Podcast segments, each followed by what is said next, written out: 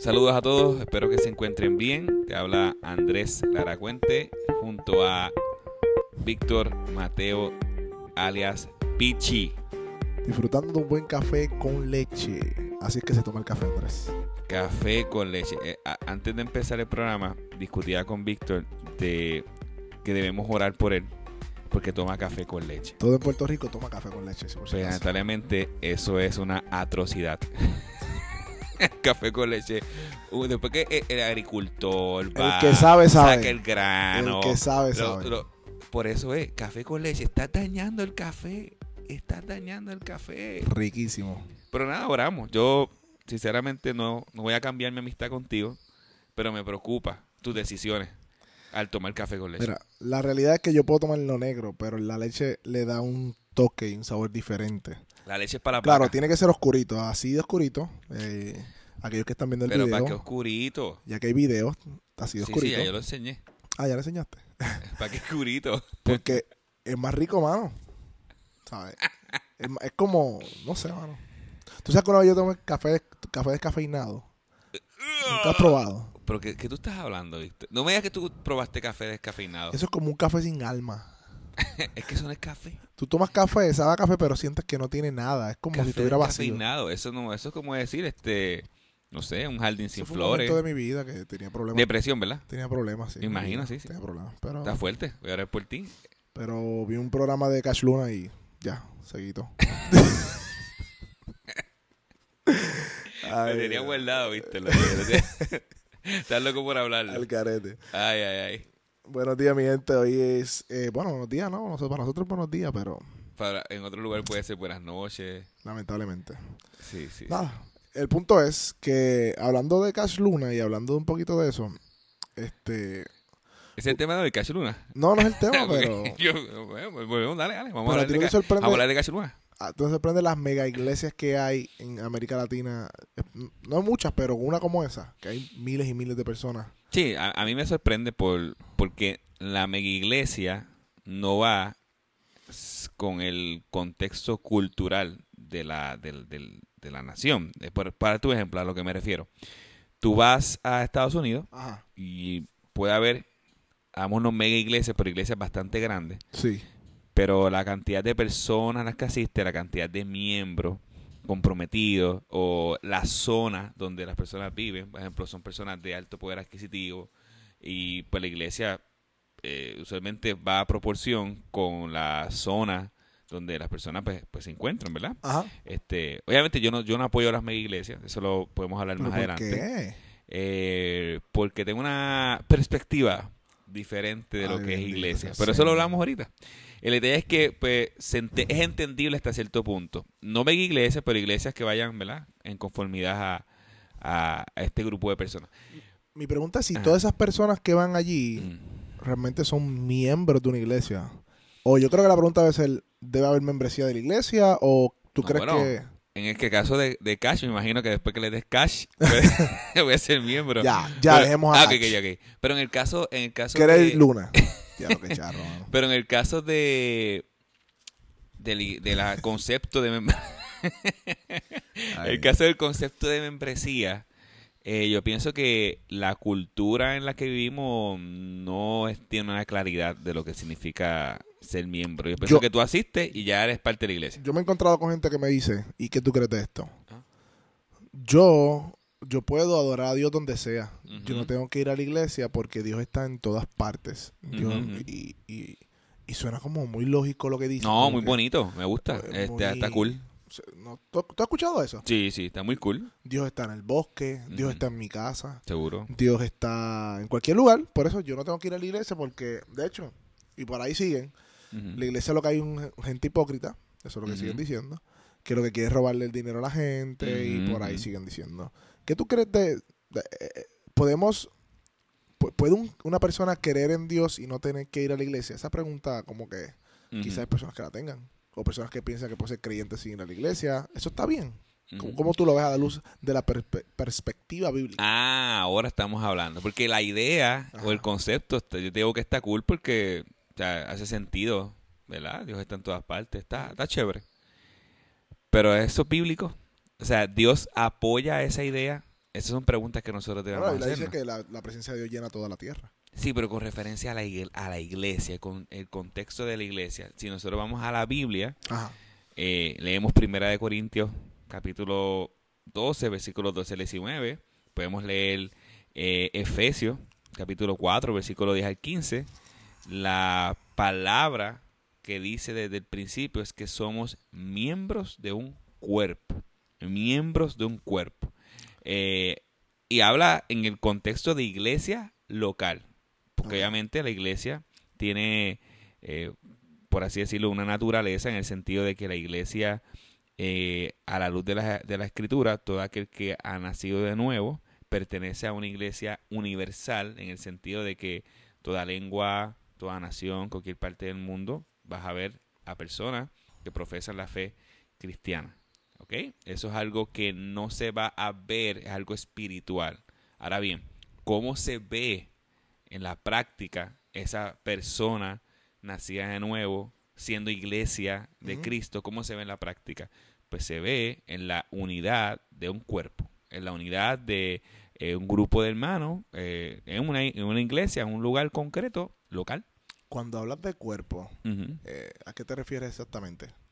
Ah, porque en Efesios la Biblia dice Ajá. que eh, Cristo es la cabeza del cuerpo y la- el cuerpo es la iglesia. Es como una ilustración que está haciendo Pablo. Sí, una- correcto. Como, pero por, por eso yo pienso que el problema principal cuando hablamos de membresía es el concepto de iglesia y el concepto de membresía. O sea, los dos, dos problemas. El concepto de, de membresía para muchos es como ir a un gimnasio, no voy a decir nombre, Ey. ir a un gimnasio y entonces pues decir, pues voy a, a hacerme miembro, voy a pagar una anualidad o una Ajá. mensualidad y entonces yo soy miembro de este gimnasio y ya, y entonces pertenezco al gimnasio. Eh, bíblicamente a eso no se refiere. Cuando eh, la Biblia hace una ilustración de lo que Ajá. es miembro, Ujú. es eso mismo, una ilustración para que nosotros entendamos la unidad entre Dios y su iglesia. ¿Por medio de quién? La cabeza, ¿verdad? Que es Cristo y la importancia de esa, de esa unidad. Sí, y, no solamente en Corintios, sino en, Efe- en Efesios, sino en Colosenses, en todas las cartas de, de Pablo se está hablando. De hecho, las cartas fueron dirigidas a qué? A una iglesia. iglesia. Y eso quiere decir que los creyentes se reunían. Eh, y se- que sea leída en la iglesia esta carta. Se, se leían las cartas en la iglesia donde estaba la congregación. Y cuando Pablo decía, pues voy a pasar a, ¿verdad? Este, voy a llevar la ofrenda que los hermanos trajeron de tal iglesia, no, las reuniones. Cuando estaba, estaba hablando de reuniones, se reunían para partir el pan, para compartir la palabra, según hechos. Así que desde, desde la Biblia vemos un patrón aquellos que, de que aquellos que han confiado en Cristo y han creído en Cristo, ¿verdad? Que le decían los del camino, le decían los, ¿verdad? Los primeros cristianos se reunían para oración, oraban, partían el pan, la comunión y escudriñaban las escrituras. Eso Ujú. principalmente lo que hacían. Y eh, todo mandato bíblico que dice unos a otros es en el contexto de iglesia local. Cuando dice amémonos unos a otros, Ajá. edifiquémonos unos a otros, todos los unos a otros que tú ves en la Biblia es el contexto de iglesia local. Entonces, el problema que tenemos con eso, y, y, ¿verdad? y yo entiendo que la excusa que muchas personas ponen como pretexto a no ser parte de una iglesia, simplemente visitar o, o estar en mi casa y vamos de vez en cuando, la iglesia es como un postrecito dentro del plato principal. Es algo en mi vida. como- Es como, ajá, es algo, mira, yo algo pienso- más que hacer. Yo pienso que eh, el problema es el contexto en que vivimos, que es un contexto muy individualista. Nuestra cosmovisión es yo, eh, mi necesidad. Esto, las canciones reflejan eso, eh, las canciones que vemos por ahí. Pero si tú miras la, primera iglesia, por así decirlo, el- el- el- el- la iglesia de Cristo en el libro de Hechos, eh, vemos la unidad, vemos eh, la hermandad, vemos la confrontación mutua, vemos eh, lo que significa ser miembro de una iglesia. Pero te pregunto, Mm. porque hasta ahora hemos dicho que hay una iglesia universal de todos los creyentes, pero tú estás hablando de una iglesia local, que es una iglesia, me imagino, cuando hablas de local, pues estás hablando de, de personas en una localidad específica, ¿no? Como la, como la, como la Biblia, que hay personas que Correcto. estaban en Corintios, en Éfeso. Correcto, una, una, en una, Galacia. una un pueblo, Un una lugar, ciudad, un lugar, exactamente. So, y en- y ahí se reunían los creyentes. seguro, en, la, en el libro de Hechos, Mm. eh, cuando, de hecho, eh, está- en una clase que estábamos dando eh, ayer precisamente, eh, una de las personas nos preguntó, ah, por eso es que Pablo decía, salúdame a aquel que está en la casa tal, porque las iglesias eran en las casas. En las casas. Seguro, en las casas. Y después, obviamente, después con, no, por el tiempo no vamos a entrar en detalle de la historia de por qué se convirtió de las casas a, a una catedral, por así decirlo. Eh, que no vemos nada, no vemos nada despectivo de eso, porque la iglesia es la persona y la, eh, en el sentido de que somos el cuerpo de Cristo. Cuando nos unimos, Ahí nos congregamos. Por ahí voy, por ahí voy. Ajá, sí. Dale con calma, papito. Que estás como no tenemos, no tenemos poco tiempo. Ah, eso es. eso es. Dale, dale, dale. Ok, el reto es, es- el reto es este. Hay una iglesia universal, Ajá. hay una iglesia local. Ahora, tú me estás diciendo que yo soy la iglesia. O sea, la iglesia no es el edificio. No, para nada. O sea, que cada persona que ha creído en Cristo se convierte en parte del cuerpo de Cristo, porque es integrado de una manera espiritual, no solo lo que es la Correcto. palabra, de parte de la manera de manera espiritual, parte del cuerpo de Cristo. Y entonces, tú me estás diciendo que la iglesia no es un local o una facilidad o una estructura, un templo, ¿no? Como le llamamos, sino que es una persona. Correcto. Eh, como la gente dice, no, yo voy para la iglesia, eso está hasta cierto eh, punto mal dicho. Eso, eso, eso está mal dicho. Y de hecho, yo he cometido ese pecado a veces de decir. eh, lo estado- Pero todo el mundo estado- dice eso. Sí, pero lo he estado Te invito a mi iglesia. Sí, correcto. Lo he estado enmendando, seguro. Y a veces yo digo, mira, eh, ah, yo estuve en conversación con un pastor, voy a tratar de ser lo más breve posible. Eh, ya, ya no eres breve. en el sentido, yo tuve una conversación con un pastor sobre el problema que tenemos hoy en día con el simple hecho de decir, ven a mi iglesia, Ajá. sin decir, ven a mi vida. Porque cuando tú dices, ven a mi iglesia, hasta cierta manera, tú estás, ay, estoy haciendo mi obra de invitar a alguien a la iglesia. Pero a la luz de la Biblia, las, las personas que se reunían en la iglesia, en el libro de Hechos, eran personas que ya habían sido evangelizadas, que ya había, ya, ya había una conversación previa, una relación previa, una intimidad previa con aquella persona que sí pertenecía a la iglesia local y eh, él evangelizó, le invitó y entonces a la persona haberse convertido se unía al cuerpo. Pero ya hay una relación. Es una había perspectiva que no se ve hoy día. Correcto, correcto. Entonces, ese sentido, tra- tratar de retomar eso eh, es un gran reto, pero es lo que nos enseña la palabra de Dios. Eh, y, la- y es constantemente eso. Nosotros debemos de retomar el hecho de relacionarnos.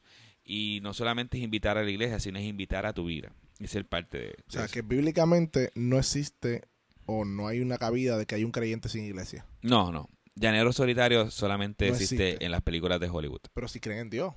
Pues, yo creo en Dios Bueno, y cumple sí. sus mandamientos. Bueno, si cumple su mandamiento, tiene que pertenecer a una iglesia local, porque en toda la Biblia nosotros no vemos, a, a lo mejor la palabra eh, membresía, en ese sentido de membresía, Muéstrame membresía en la Biblia. no está, Ok. Ah, al pues igual no. que la palabra Trinidad, pero está, ex- está implícitamente claro en toda la escritura de que hay un Dios trino. Desde Génesis hasta Apocalipsis. Lo mismo pasa con membresía.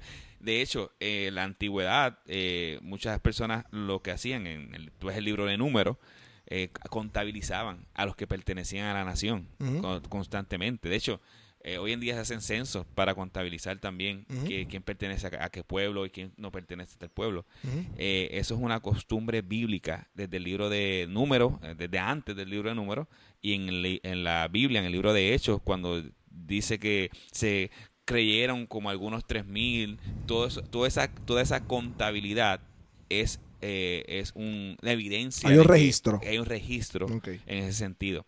Y, la, y ser parte del, del cuerpo es importante por muchas razones. Número uno, la enseñanza. Tú necesitas enseñanza. El YouTube no puede ser tu pastor. Pero chicos, no brinques para allá. Ah, perdón, perdón, perdón. O sea, Dios. El No, pero vamos, vamos ahí. ok. Ajá. Porque una persona que te puede estar escuchando esto, que se considera cristiana, dice, yo soy cristiano, no voy a la iglesia, pero soy cristiano porque Ujú. rezo las noches, o porque creo en Dios. Este, porque una persona que está escuchando esto, po- po- Los demonios creen y tiemblan. yo digo, Así.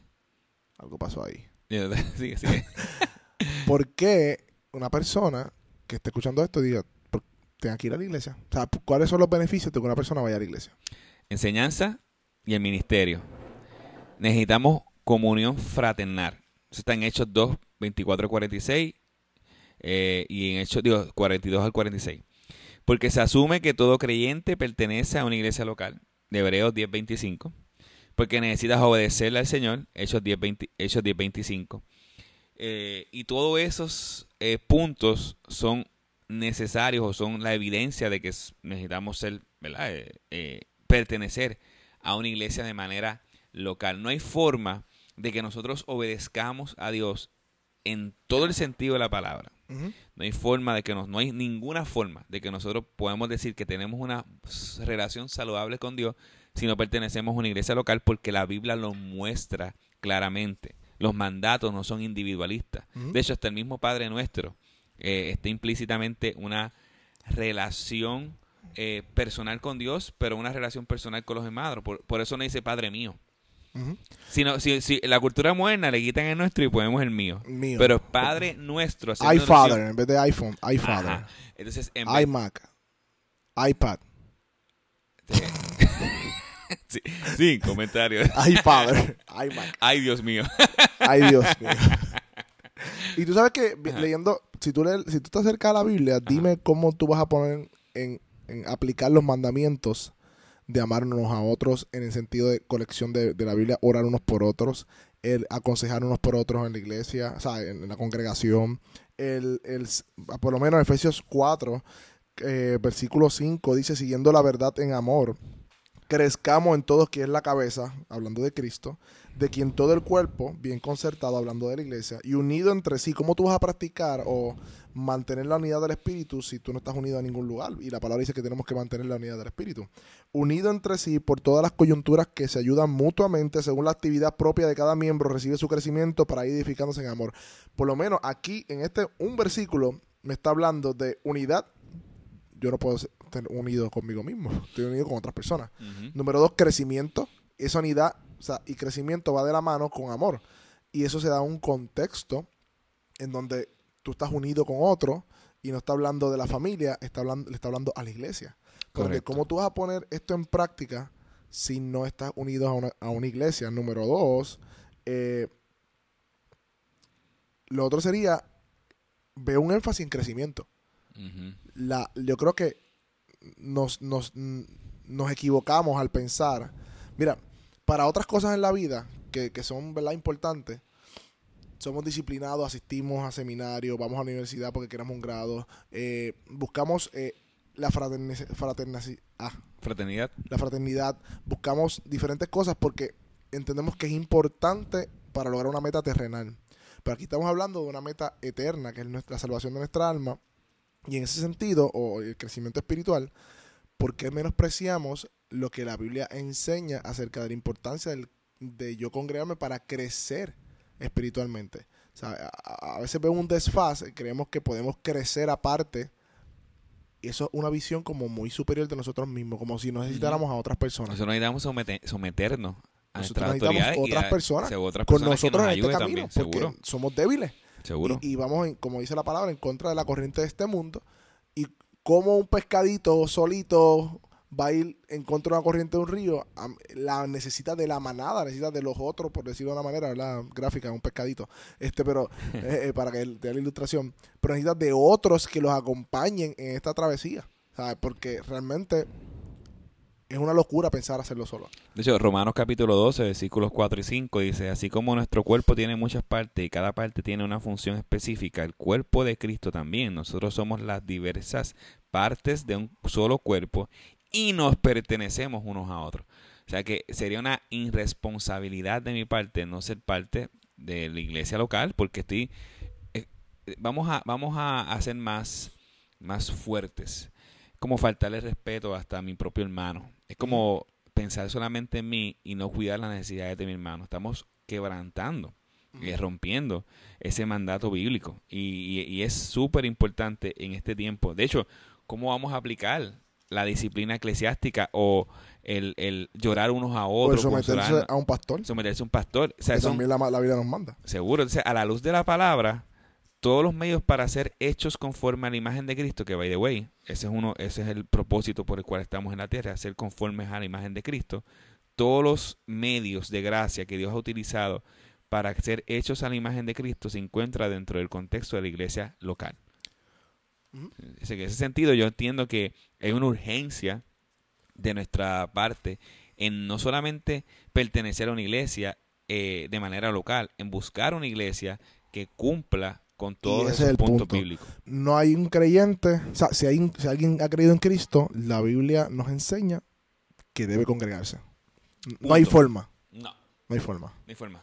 No hay forma de, hecho, decir que yo creo en Dios y no vaya a una iglesia. Cuando la Biblia dice de que Esa- esa- no, se- esa es no la dejen de congregarse como hacen algunos, esa palabra alguno hace alusión a aquel que no ha creído. Así que mm, me preocupa mucho si una persona dice que, que es creyente y no va a la iglesia y no está, pero no es que no va, que no es, mi- es que no es miembro de una iglesia local. Sí. Exacto. Y, no es- y para ir terminando, ir no es ir un domingo y ya, Es ser. es ser parte de. Ser porque parte, uno es la iglesia, la persona es la iglesia. correcto. Es ser. Y nos congregamos el domingo a servir como iglesia. Yo creo que está bien ya, Andrés, hermano. Sí, si no tienes iglesia, te invitamos a la nuestra. Iglesia, Iglesia Bíblica Bíblica Metro, Metro. ubicada en la avenida Campo Rico. Número 10.000 Número en 10.000. Carolina, Puerto Rico. Frente a Autosón, ¿es eso? Autosón. Casi un shell. Sí, Autosón allí, se, se- después de la bolera. Después de la antes del Museo Niño. Puedes buscarnos también por internet en Facebook, Iglesia Bíblica Metro o www.ibmetro.org ibmetro.org. y ahí puedes ver la visión, la misión y algunas de las iglesias que mencionamos. Así que espero que haya sido de bendición esto. Así que gracias por estar con nosotros una vez más. ¿Seguro? Episodio número qué? 005, ¿verdad? Sí, 5, 005. Amén. Nos vemos. Nos vemos por ahí.